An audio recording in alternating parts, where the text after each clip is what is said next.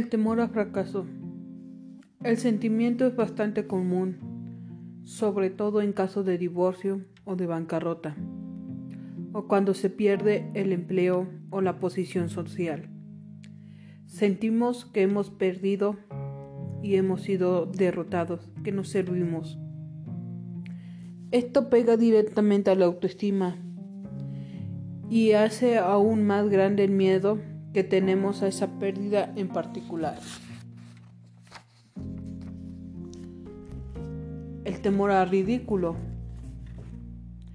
Tenemos la necesidad básica de que nos respeten, de conservar nuestra dignidad. No es agradable que un cónyuge nos deje o que perdamos un empleo por haber cometido un error tonto. Nos hace perder la fachada ante los demás. Sentimos que quedamos en ridículo y eso no lo podemos soportar. Cierta vez, una mujer estaba en peligro de perder su casa por deudas, pero lo había ocultado a sus vecinos porque era muy orgullosa. Siempre mantenía la, la apariencia de que ella y su marido estaban en muy buena posición y los demás le causaban angustia. No era tanto perder la casa, sino que la echaran a la calle. Sufría imaginándose la vergüenza que pasaría si lanzaban y le ponían todas sus cosas en la banqueta, por temor a lo que dirían los vecinos, por miedo a perder su, no su patrimonio, sino su dignidad. Temor al rechazo. Todos queremos ser aceptados y queridos. La necesidad de reconocer es algo tan fuerte que hay gente que lleva a suicidarse antes de poder enfrentar un escándalo o reconocer ante quienes le rodean que han perdido todo lo que tienen en un negocio, negocio arriesgado. Perder un empleo o un cónyuge por un divorcio o perder a los amigos es una señal de rechazo. Y si somos los bastantes inseguros de nosotros mismos, la sola idea de ser rechazados hace que la pérdida anticipada sea más dolorosa. Es por cierto, el temor al rechazo el que hace, por ejemplo, que los adolescentes pierdan su salud cuando prueban la droga, porque un grupo de amigos los presiona para que lo hagan. Está la muchacha que da a su novio irresponsable la prueba de amor, que hace perder su virginidad, su orgullo, en caso de embarazos no deseados, su salud incluso hasta su vida, por el temor anticipado de que si lo hace, Él la dejará, es decir, la rechazará. La gente puede hacer las cosas más increíbles motivada por el temor al rechazo, y más veces que no. El resultado de esto no es una pérdida de sus propios valores, de su identidad, de su autoestima. El temor al abandono. Este temor forma parte de nuestro badaje de supervivencia. Si somos abandonados en nuestra más tierna edad, es seguro que moriremos.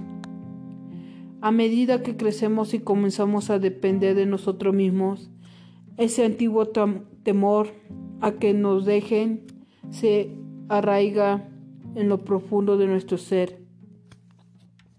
Y para mucha gente es una causa primordial de preocupación en una relación. Pero hay más. La muerte es el abandono final, defino, definitivo, inevitable, inalterable, irrecuperable, irremediable. Algunas investigaciones recientes señalan que la mayoría de las personas tienen miedo a morir seguido de que el temor a que mueran los padres o la pareja. La propia muerte es el temor más desconocido. La de nuestros seres queridos es un temor no superado al abandono. Estos auténticos dragones que se ocultan detrás del temor de la pérdida anticipada suelen mezclarse. El rechazo puede implicar también abandono, ridículo, fracaso y así hasta el infinito. Sufrir por anticipado. El temor a la pérdida es una forma innecesaria de angustiarse por adelantado. Lo que importa al final de cuentas es el aquí y el ahora. Son los únicos momentos que realmente tenemos para vivir y disfrutar de quienes están con nosotros, de las cosas que tenemos. No podemos andar por la vida temiendo a la pérdida, mirándolo desde otra perspectiva. El temor a la pérdida puede ser un puede ser algo constructivo, así como el dolor físico nos avisa de que hay algo mal en nuestro organismo y que debemos repararlo.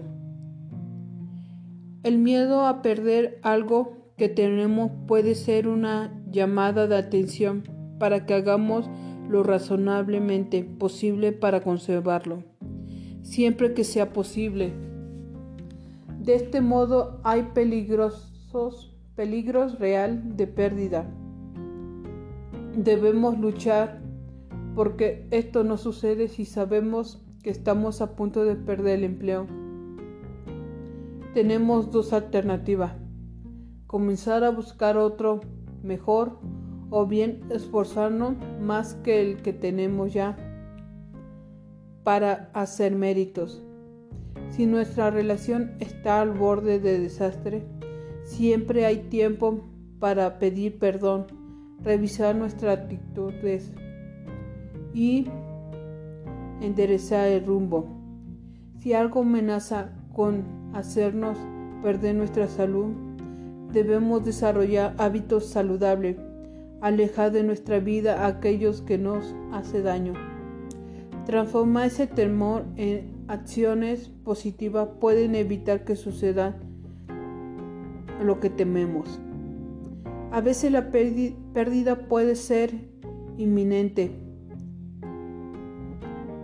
En vez de paralizarnos del terror, debemos comenzar a aceptarlas, prepararnos en la mejor forma posible, quizá hacer algunos planes para enfrentar el cambio y sobre lo que vamos a hacer cuando esa pérdida realmente suceda.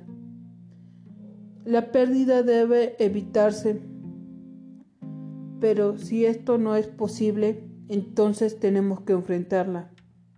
De hecho, si lo hacemos naturalmente, nuestro cerebro, nuestro cerebro, atento a nuestro bienestar, tiene sus propios recursos y autoprotección. Cinco hechos acerca de la pérdida. 1. Es inevitable. 2. Es la experiencia emocional más dolorosa que puede sufrir un ser humano. 3. Tiene el poder para romper nuestra sensación de seguridad. 4. Constituye, sin embargo, una enseñanza, una especie de prueba que nos hace más fuerte. 5. No importa cuán grave sea la pérdida, siempre es posible recuperarse y salir adelante. La pérdida no es otra cosa que un cambio, y el cambio es un deleite a la naturaleza. Marco Aurelio. Adquirimos la fuerza de aquellos que hemos superado. Waldo.